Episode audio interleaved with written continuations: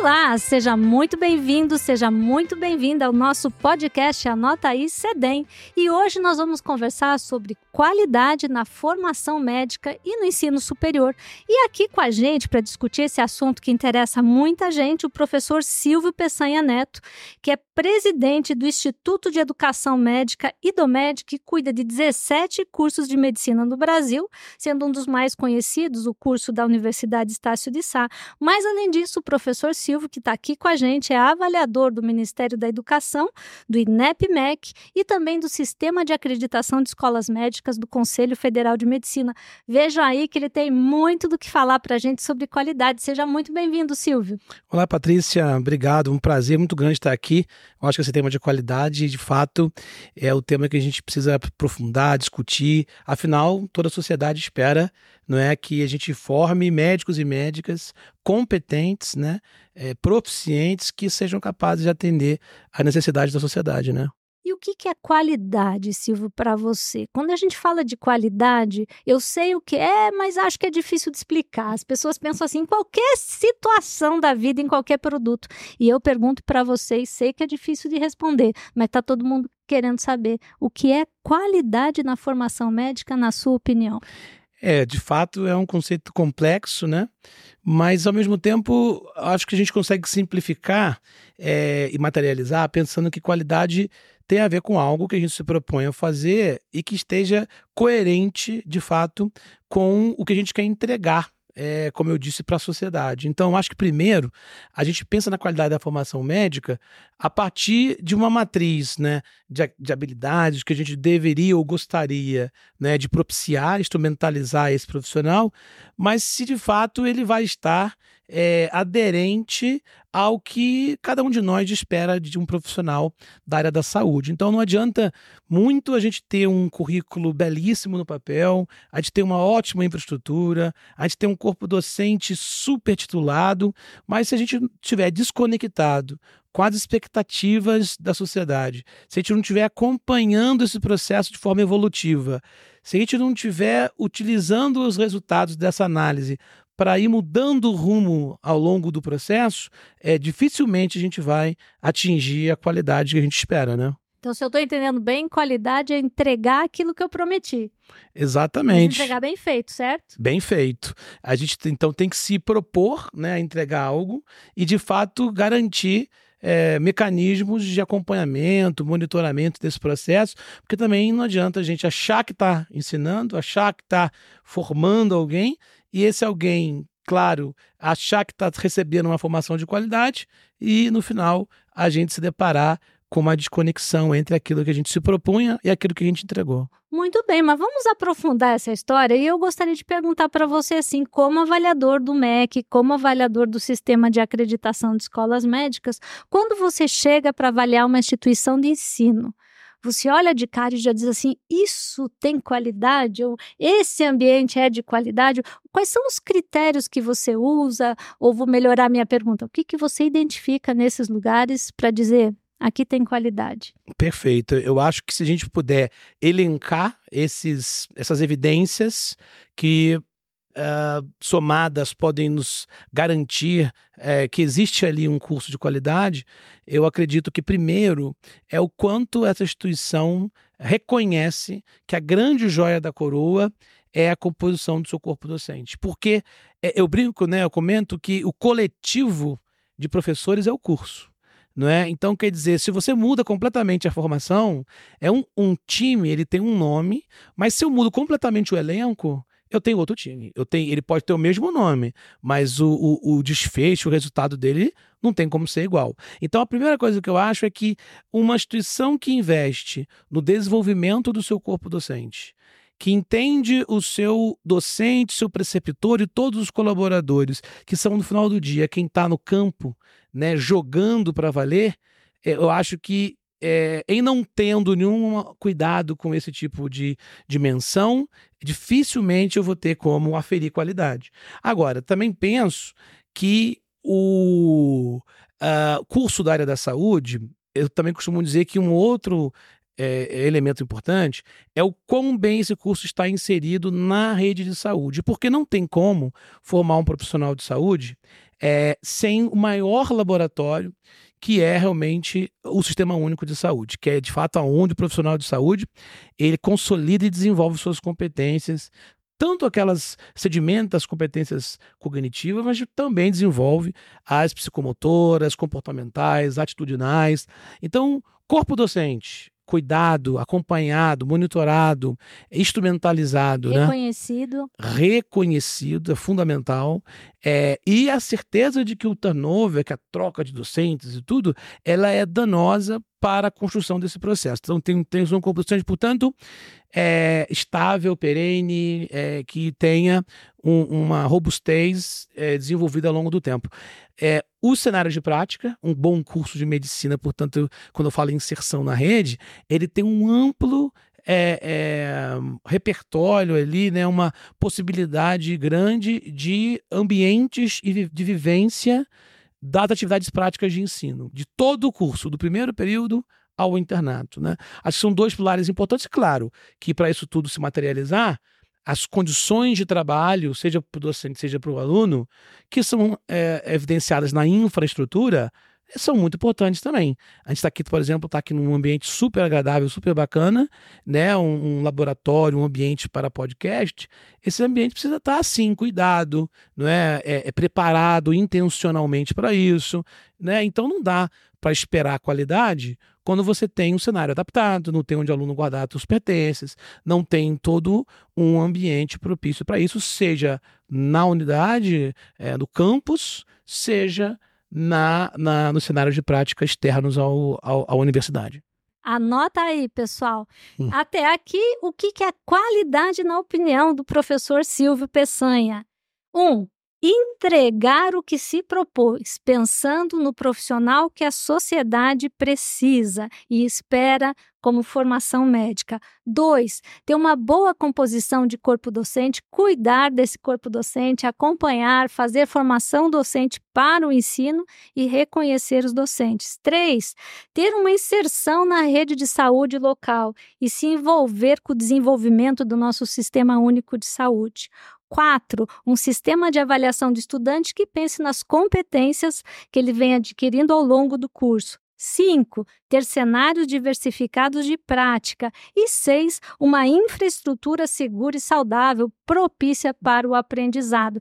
Tem mais coisa nessa lista, professor Silvio? Então, professora Patrícia, aí, sem dúvida nenhuma, a gente precisa pavimentar isso, né, dar condições para que isso tudo aconteça, uh, por meio de, de, dois pilares fundamentais. Um é a gestão, não é? Você precisa de uma gestão é, que garanta que todos esses processos tenham é, uma continuidade, que exista é, uma visão estruturante daquilo que realmente você precisa fazer, porque cada uma dessas coisas não pode estar isolada, ela precisa estar costurada e para isso governança, gestão é super importante. Por exemplo, uma gestão que seja sensível e compreenda que muitas dessas coisas envolve é, esforço, envolve investimento.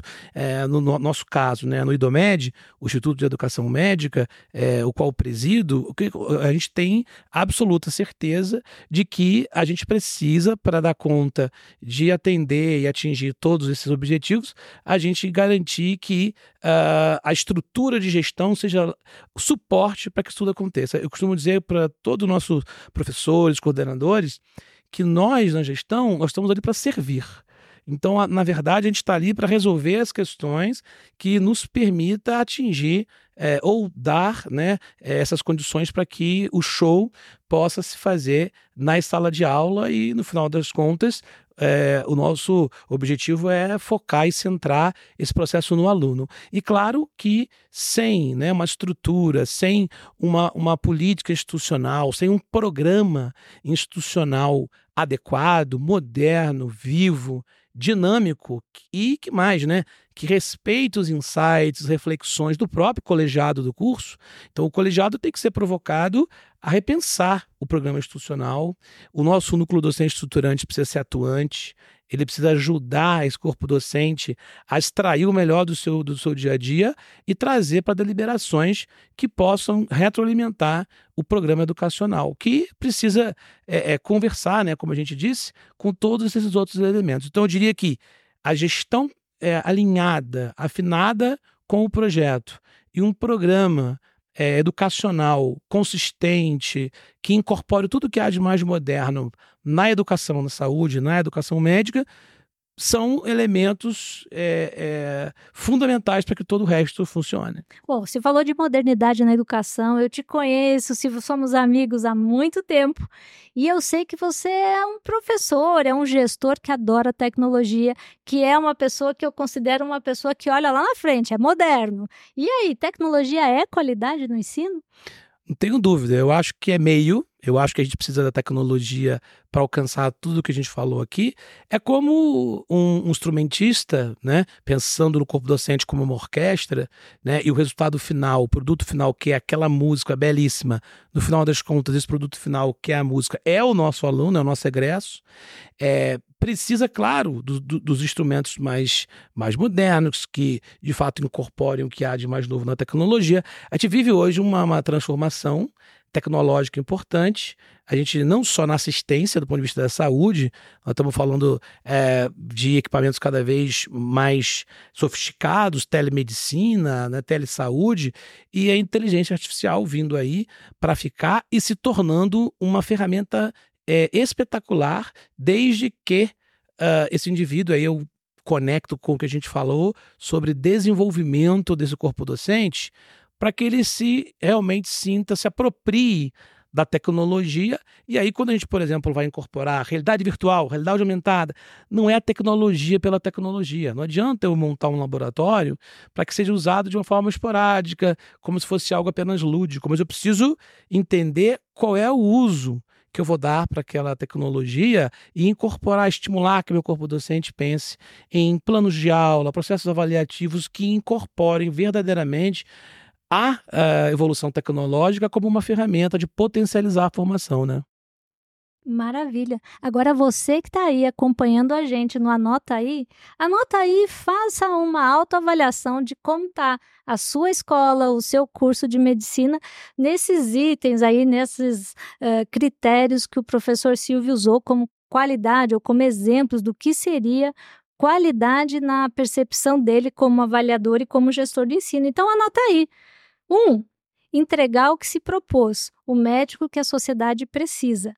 Dois, ter um bom corpo docente, uma composição de corpo docente, estar acompanhando, fazendo formação e reconhecendo o valor desse corpo docente. Três, que o curso tenha uma boa inserção na rede de saúde local e se preocupe com o fortalecimento do SUS. 4. Um sistema de avaliação que acompanhe a aquisição dos conhecimentos, habilidades e atitudes do estudante. 5. Ter cenários de prática diversificados. E olha, Silvia, eu vou fazer um remendo aí, em Supervisão Perfeito. adequada, concorda? Claro. Nesse cenário. O cenário por si não, não resolve. Precisamos ter preceptores, supervisores adequadamente preparados. Boa. Seis, ter uma infraestrutura que propicie um ambiente seguro e saudável para o processo de ensino-aprendizado. Sete, uma gestão de ensino sensível, adorei esse adjetivo que se deu, sensível e dialógica para toda essa construção que tem que ser feita com uh, a comunidade do curso, seus professores e estudantes. Oito, um programa educacional vivo e dinâmico. Adorei essa história do vivo. Vocês acho que gostaram também, porque programa educacional é isso, né, gente? Tem que sair lá do projeto pedagógico e virar verdade dentro da sala de aula, dentro do campo de estágio. Nove, tecnologia como meio e apoio ao processo. Mas a gente é supersticioso aqui, Silvio. Eu e Clarice, que faz aqui comigo, anota aí, que está com a gente aqui no estúdio hoje. A gente gosta do número, né? Outro dia a gente fechou em 13, porque isso que era o número da sorte. Não posso deixar em 9 a sua lista. Qual Temos que chegar no 10. O 10. Se você não tem essa ideia, eu vou sugerir. Diga lá. Vamos ver se vai coincidir o nosso 10. Desafio para o professor Silvio, gente. Isso, vamos ver. Vamos fazer um bolão. Quem está nos ouvindo pode até ter um tempo para pensar. Exatamente. Escreve aí, né? Tem uma nota aí, anota aí, escreve Manda também. Pra gente. É, eu acho que a gente não pode perder de vista um ponto. Certamente a gente teria desdobramento para 10, 11, 12, mas eu acho que um ponto que a gente não pode é o seguinte: ainda que o seu é, plano pedagógico seja um plano muito bacana, robusto, que tudo mais que a gente falou esteja lá, a gente não pode perder de vista que é, isso não pode ser aplicado de maneira a transformar a vida do estudante em algo penoso, desgastante, porque aí puxando um pouquinho para o lado da neurologia, a gente só aprende com prazer. Então, o, o, os neurotransmissores relacionados ao prazer são fundamentais para consolidar o conhecimento. Então, a gente precisa de um ambiente é prazeroso. A gente sabe que na, na, nos cursos de saúde, muito na medicina, cada um de nós quer ir ao máximo do detalhe do, do, de cada uma das nossas áreas de conhecimento. E hoje a gente sabe que um curso de medicina é um curso integral, de altíssima pressão. A gente tem adoecimento mental e uma série de questões ligadas à saúde mental do estudante. Não sei se todos é, sabem, mas é, a, a fazer medicina é fator de risco para adoecimento mental, inclusive é, tem é, índices de suicídio maiores na população de alunos de medicina do que quando comparada à população é, é, é geral, é, comparada por idade, condição social. Então, acho que tudo isso é super importante, mas tem que estar tá costurado, envelopado de uma forma a permitir áreas verdes, espaço de descompressão, é, ambi um ambiente agradável, acolhedor e que o aluno tenha um processo avaliativo que não seja algo que gere nele um sentimento é, é, aterrorizador. Então ele precisa que paralise, que a gente tem hoje índices altíssimos de evasão no ensino superior, inclusive medicina pública, quer dizer, então ainda que subsidiado pelo governo, na, no setor privado e no setor público, existe um índice elevado de evasão.